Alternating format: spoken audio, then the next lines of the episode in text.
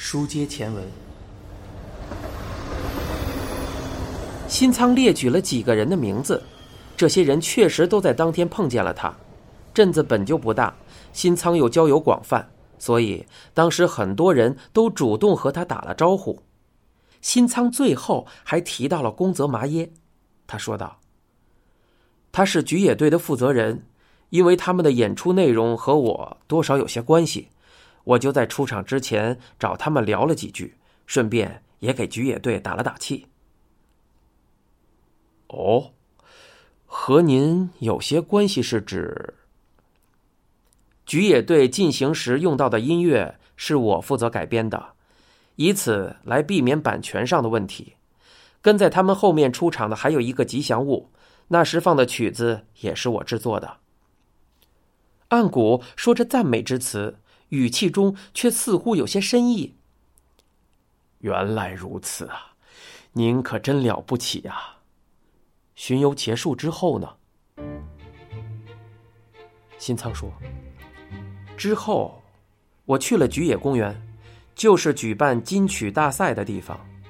从去年开始，我们两口子就成了这个比赛的评委。比赛结束应该是六点左右，我们去了病木食堂。听说连长死了，我们都很震惊啊。吃完饭就赶紧回家了。当时应该是八点左右。昨天一天就是这样。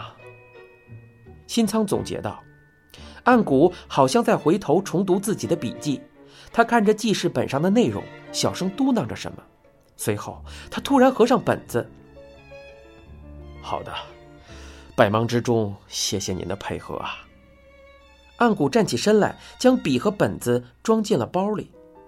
目送警察走出家门后，新仓回到了客厅，刘美依然一动不动地坐在那里，脸色苍白地盯着桌子出神。新仓问道。应该没什么问题吧？刘美抬起头望着丈夫。啊，我是说，回答警察的那些话，不知道说的行不行？应该没说错什么吧？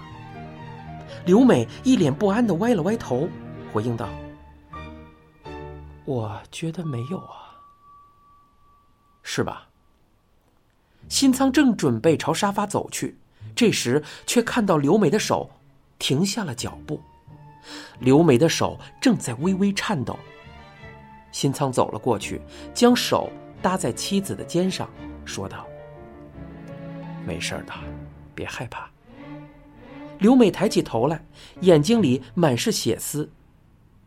新仓说道：“连长是杀害佐治的凶手，他本来就应该受到惩罚，就算我们做的事情被公之于众。”也不会有人来责怪我们的。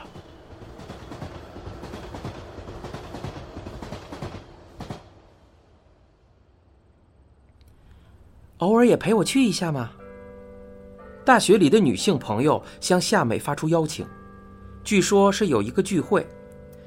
夏美觉得参加一下也可以换换心情，不过还是双手合十婉拒了对方。夏美不在的时候。虽说有真智子在店里招呼客人，但夏美非常清楚母亲有多不容易。另一方面，她对于连长的死也颇为在意，总想知道那之后有没有什么新的进展。夏美回到家已经是下午五点左右，右太郎和真智子早已在厨房里忙碌了起来。夏美赶忙跑上楼梯，换了一身行头。穿着去学校的漂亮衣服，端起菜来可是很不方便的。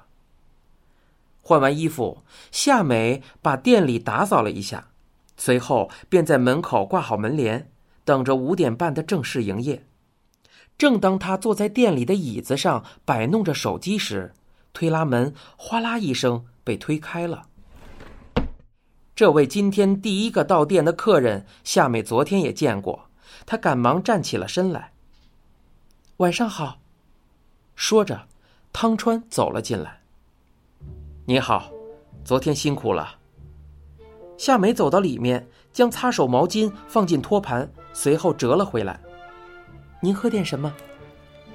啤酒吧，再来一份我常点的那个。好嘞。在将客人的订单告知厨房之后，夏美从冰箱里取出啤酒，连同酒杯和今天的小菜儿日式炖煎鱼一同端了过去。汤川将啤酒倒进了杯子，回应道：“谢谢。今天刑警来找我了，询问我昨天做了什么。”夏美问道：“去找您了？为什么？”他们问我什么时候是和你在一起的。什么时候又和你分开了？虽然刑警没说为什么要问我这些，不过他们希望知道的恐怕不是我做了什么，而是想证实你有没有说谎吧。啊，是吗？昨天白天，夏美与汤川在一起的时间很长。被问起不在场证明时，夏美便是这样回答的。因此，警方找到了汤川确认，即。所谓的取证核实，汤川说：“我觉得没有什么好隐瞒的，就如实告诉他们了。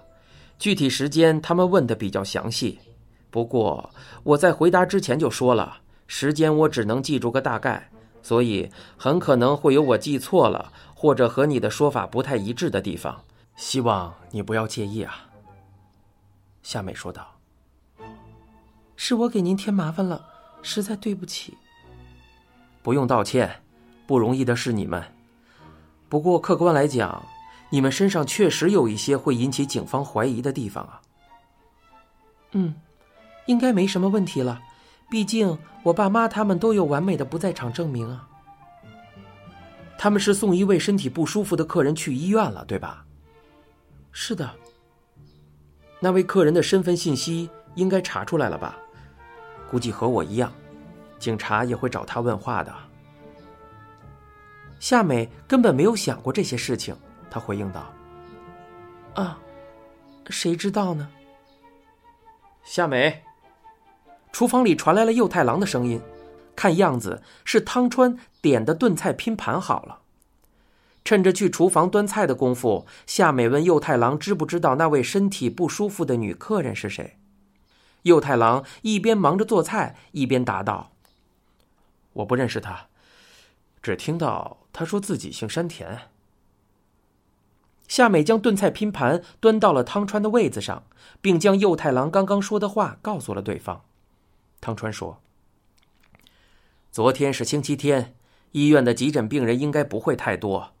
要是知道他姓山田，警察去医院一问，应该就能查出他的身份了。”不过，也可能不用那么麻烦，毕竟很多医生护士都能证实你父母确实去过医院。是啊，听了汤川冷静的一番话，夏美不由得松了口气。之后，店里许久都没有客人登门，就连往日里常来的熟客，今天也不见了踪影。或许还是与连着的死有关吧。镇上很多人应该都觉得病木一家与这件事脱不了干系，甚至连志野都不例外。夏美不禁想起了他与志野昨晚的对话。就在夏美胡思乱想的时候，志野走进了店里。欢迎光临。夏美打了声招呼。志野在店里看了一圈，似乎是在犹豫要坐在哪里。汤川示意他坐到对面。说道：“坐在这边怎么样？如果你不嫌弃和我拼桌，可以吗？当然，所以我才会问你嘛。那我就恭敬不如从命了。”志野在汤川示意的位子上坐了下来。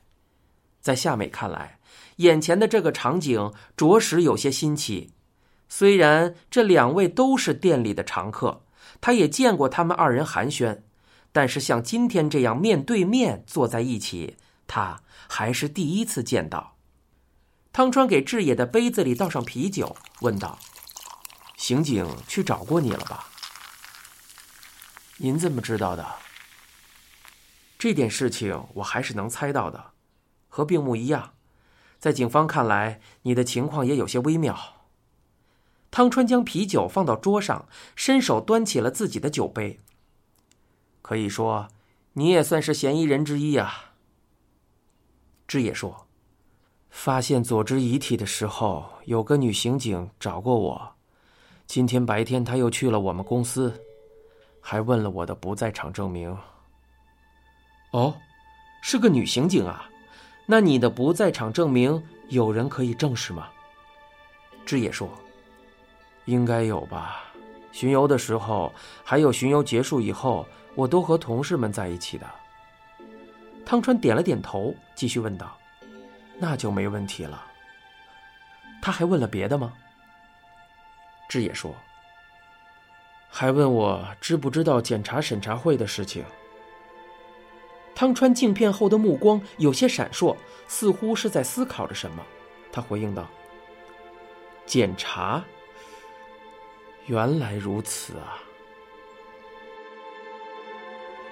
你现在收听的是一辆松鼠播讲的《沉默的巡游》，欲知详情，请听下回。